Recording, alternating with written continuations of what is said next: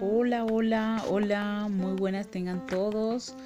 Sean muy, muy, muy bienvenidos. Aquí los estamos saludando.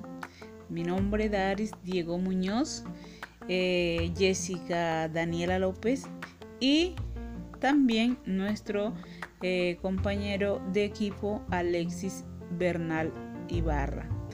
Hoy vamos a estar eh, con ustedes en esta hora compartiendo un tema y muchas gracias por escucharnos y este espacio dedicado al conocimiento, pues vamos a estar aquí, vamos a construir, a reforzar nuestro conocimiento.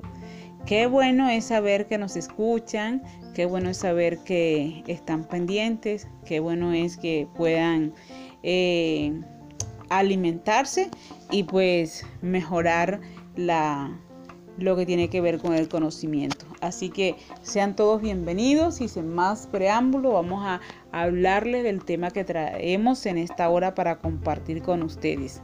Hoy vamos a hablar del tema específico, la célula. Hoy vamos a hablar de la célula porque la célula es algo muy, pero muy importante. Así que vamos a dar inicio a nuestro tema el día de hoy. Así que, ¿qué será la célula o por qué será tan importante la célula? La célula es algo tan pequeño, tan diminuto, pero de una importancia tan, pero tan grande que de pronto algunas veces nos olvidamos de qué tan importante es la célula. ¿Y por qué la célula será importante? Bueno, nada más y nada menos porque es la unidad básica del ser humano, del ser no solamente humano, sino eh, eh, es la unidad básica del ser vivo, no solamente del humano, el humano también, pero del ser vivo. Es la unidad básica. ¿Qué quiere decir eso? Que sin la célula, pues no podrían existir los seres vivos. La célula, pues eh, todos los seres eh, eh, son las que constituyen todos los seres vivos.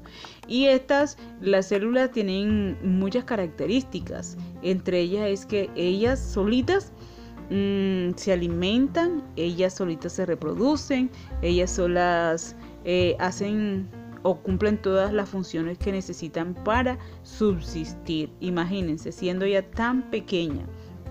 También eh, las células, ellas siempre se están, se están regenerando, las células siempre se están dividiendo. Las células se dividen, las células crecen y también tenemos que la célula pues son la unidad anatómica y funcional de los seres vivos. Por eso es que ella es tan importante en los seres vivos. Eh, tienen ellas una función de que la información que contienen, la información o material genético, no se lo quedan ellas, sino que se lo transmiten a sus hijas cuando se dividen. Eh, todo material genético que tiene la célula, al dividirse, se lo transmite a su hija en ese momento. Así que por eso es que vamos a encontrar características similares. Eh, en alguna, alguna parte específica, es por eso, porque viene transmitida de una célula a otra. Y también que las células no eh, se produjeron así de la nada, ¡boom! No. Las células siempre van a tener una célula antecesora, la cual le dio origen a ellas. Así que estas, estas células son, eh, son de dos tipos o hay dos tipos de ellas, que son las células procariotas y son las células eucariotas.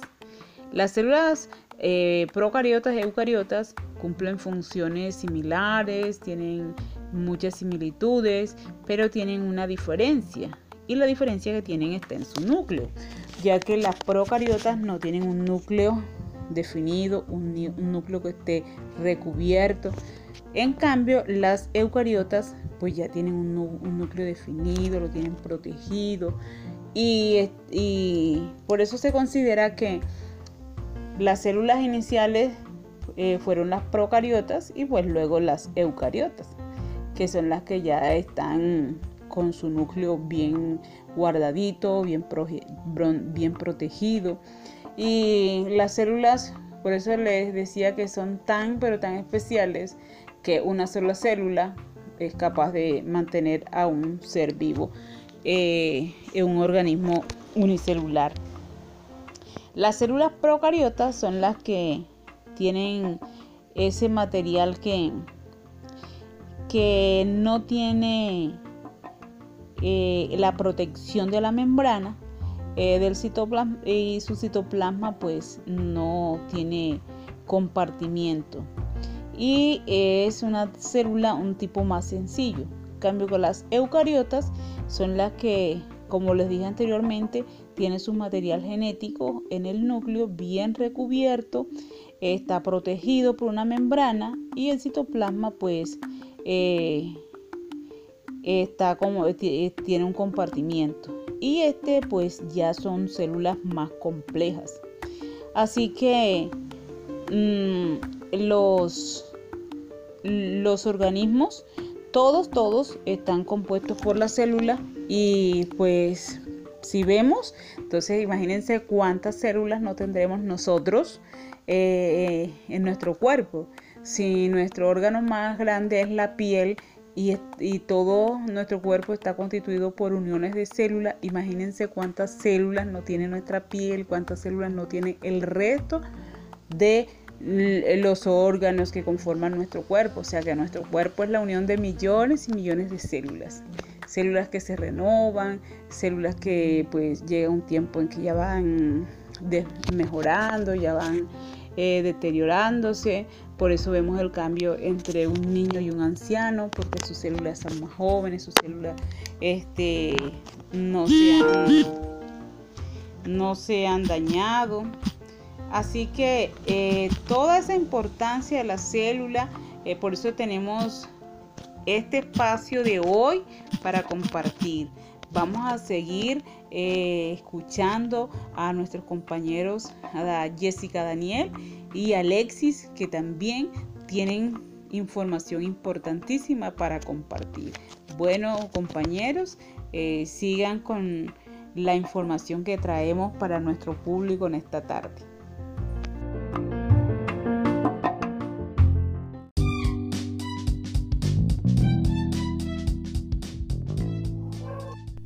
Todos, mi nombre es Daniela López. A continuación voy a hablar un poco más de la importancia de las células nerviosas. Eh, para hablar de ello tenemos que tener en cuenta que las células nerviosas se dividen en dos. Eh, estas son las neuronas y las células gliales. Las dos cumplen una importancia en nuestro sistema nervioso.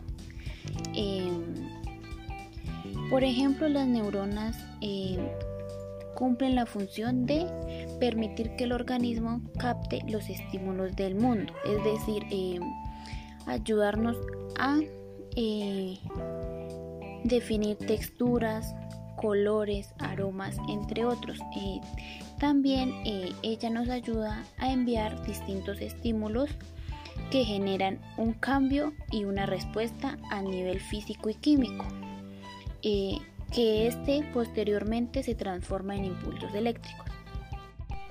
Eh, y las células gliales eh, también cumplen un,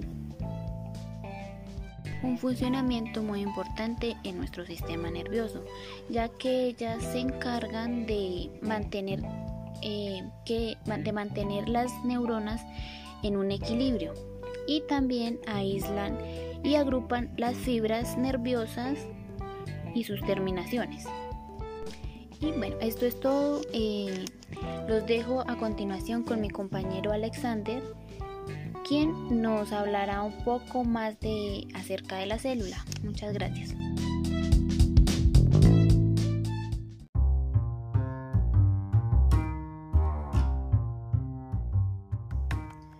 Hola a todos, voy a hablar del tipo de células. para esto tenemos que pues, tener en cuenta que las células se dividen en dos, eh, como lo son la célula eucariota y la célula procariota. eh, principalmente pues voy a hablar de la célula eucariota. Bueno, esta célula eh, se caracteriza pues porque esta tiene un citoplasma que está compartimentado por membranas y en esta membrana es donde se pues se destaca la existencia de que esta célula tenga un núcleo este núcleo pues a su vez está cubierto por una envoltura nuclear que es donde eh, se almacena o se contiene el material em, hereditario y a su vez eh, pues incluye el ADN y la base genética. En estas células se componen em, o más bien esta célula pues tiene compuestos eh, que se conocen como como eucariontes y tras la aparición de estas células em, eh, fue donde conocimos eh, los organismos pluricelulares que estos a, su vez se clasifican en protosarios, hongos, plantas y animales. Bueno, esto es todo sobre la célula eucariota a continuación voy a hablar de la célula procariota. Bueno, esta es una célula que eh, no contiene núcleo. Es por eso que su material genético se encuentra disperso en el citoplasma. También em, esta célula, eh, pues sus ribosomas son más pequeños y su material genético, ya que está disperso en el citoplasma, eh, es más simple. En las células procariotas, la gran mayoría de estas células son bacterias. Es allí pues de donde conocemos eh, que la existencia del reino monera, pues que se compone a su vez eh, por las bacterias y las arqueas.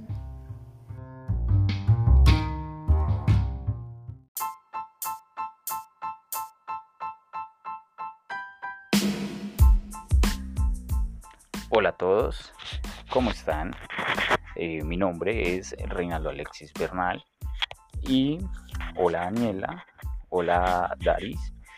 Bueno, les vengo a hablar de los diferentes tipos de células nerviosas, pero antes recordemos que las células nerviosas son aquellas que permiten eh, la conexión o la transmisión de los impulsos nerviosos que vienen desde el cerebro y se distribuyen a las diferentes partes de nuestro cuerpo y que gracias a ellas eh, nosotros o todos los seres que poseen células nerviosas pueden percibir las diferentes características del ambiente como lo es eh, el calor, el frío, el dolor y muchas otras cosas que nos hacen eh, despertar los sentidos sensoriales.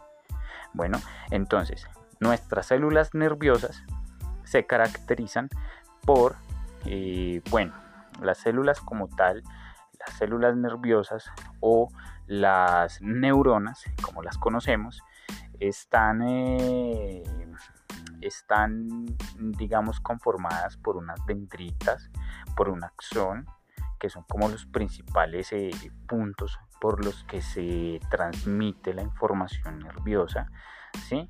Y gracias a estas características eh, las podemos eh, definir como unipolares, que estas células unipolares son las que se caracterizan porque no tienen dendritas que salgan del soma, ¿sí? En algunos mamíferos estas células son de carácter especial. ¿sí? También tenemos las bipolares. Las bipolares se caracterizan precisamente por tener dos prolongaciones. ¿sí? Y tenemos las multipolares. ¿sí? Estas, pues como su nombre lo dice, tienen muchas, mm, muchas dendritas o abundantes dendritas que salen en un solo, de un solo axón. ¿sí? También tenemos las piramidales, que esas son de carácter especial y además ellas son las que se encuentran em, muy arraigadas en los eh, centros, en los centros integradores del sistema nervioso. ¿Sí? Entonces eh, se, hacen muy especiales en esos puntos.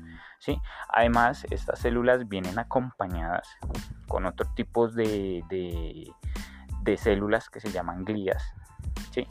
Estas son las que permiten, digamos, junto con otro, con otro tipo de, de células más pequeñas, más diminutas que acompañan al axón, son las que nos permiten eh, que el proceso de, la transmisión de impulsos nerviosos sea mucho más eh, rápido.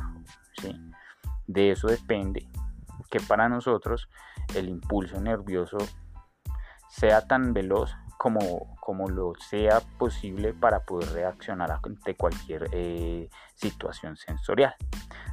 Cabe anotar que en el ser humano pueden existir eh, células nerviosas de hasta un metro de longitud. O sea, es algo sorprendente. Una célula de ese tamaño es, es bastante sorprendente. Es una maravilla de la naturaleza, digámoslo así. Bueno, no siendo más, eh, concluimos con estas breves palabras. Concluimos con esta breve presentación. Gracias por escucharnos. Espero eh, puedan entender algo y les quede algo de lo que pudimos exponer eh, mis compañeras y yo. Y que estén todos muy bien. Hasta pronto.